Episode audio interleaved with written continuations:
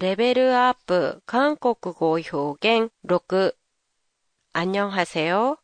도쿄 타마시에 있는 한국어 교실 한교실입니다. 한국어를 공부하는 대부분의 학생들이 어려워하는 부분이 문장 끝에 오는 표현인데요. 그 중에서도 특히 상대방의 의사를 묻는 을까요? 을래요?가 어렵다는 말을 많이 들어요.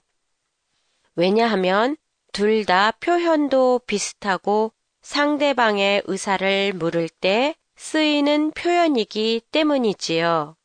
오늘은 이 두 표현을 어떻게 구별해서 사용하는지에 대해 얘기해 볼까 합니다.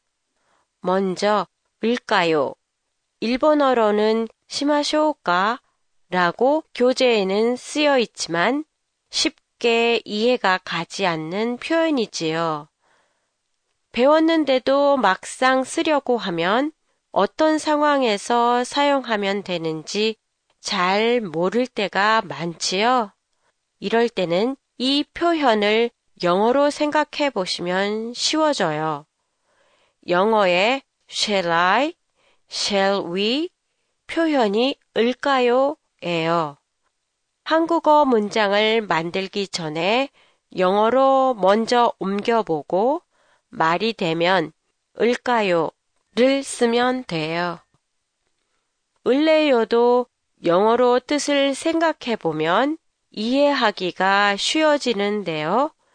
영어로 do you want to do 와 비슷하고 일본어로는 와타시와 고시다이 데스가 아나타와 도 오모이마스까? 의 의미에 해당돼요.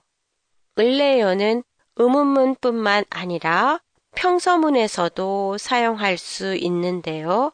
이때는 영어의 I will의 뜻으로 자신의 의사를 상대방에게 명백히 밝힐 때 사용해요. 얼핏 보면 구별하기 어려워 보여도 영어같이 제3의 다른 언어로 뜻을 생각해 보는 것도 이해력을 높이는데 도움이 될 수 있을 겁니다. 한 교실의 페이스북에 들어가시면 오늘 팟캐스트의 일본어 설명과 예문들을 보실 수 있습니다. 팟캐스트에 대한 감상이나 의견도 기다리고 있겠습니다. 안녕히 계세요.